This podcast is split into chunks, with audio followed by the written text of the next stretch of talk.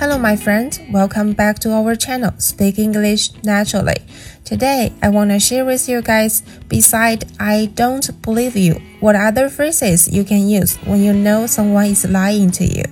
亲爱的小伙伴们，大家好！今天呢，我想跟大家分享的内容是：当你知道某人在对你说谎，或者说不靠谱的话时，除了说 I don't believe you，我不相信你，还有什么其他的说法可以表示你的质疑呢？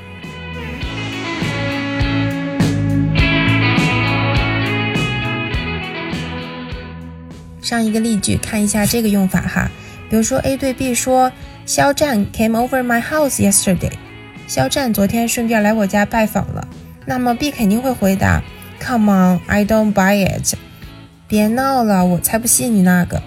感受到这份质疑了吗？I don't buy it，我才不信你呢。可千万不要翻译字面的意思，我才不买呢，或者我不买这个。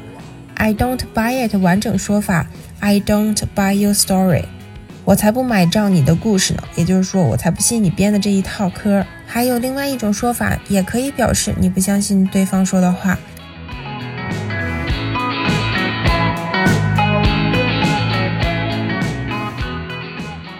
Tell me another story，给我说点别的吧，别整这套了。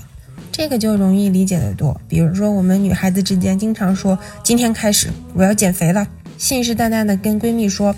Start from today, I'm gonna go lose weight。然后对方笑着说，You told me this a million of times. Tell me another story, please. 喊减肥喊了一百万次了，给我说点别的行不行？用 Tell me another story 来表示 I don't believe you，显得就更生动一些。前面这两个呢，都是比较文雅的说法。如果状况比较激烈，对方真的说了让你忍无可忍的谎话，这个时候我们的用词也要激烈一些了。比如说，You are bullshit，你在胡说；Holy crap，瞎扯。这两个呢，都是在情绪相对比较激动、状况比较复杂的情况下，稍微略有一点点敌意且。不太礼貌，所以我们平时跟小伙伴们相处，记到前面那几种方法就可以了。那今天的分享呢，就到这里结束了。非常感谢大家的支持和收听。今天提到的内容啊，都已经上传到了节目下方的节目详情里面。如果喜欢我们的节目，记得点订阅哦，这样我们每期更新，你第一时间就能收到提醒呢。下一期再见，拜拜。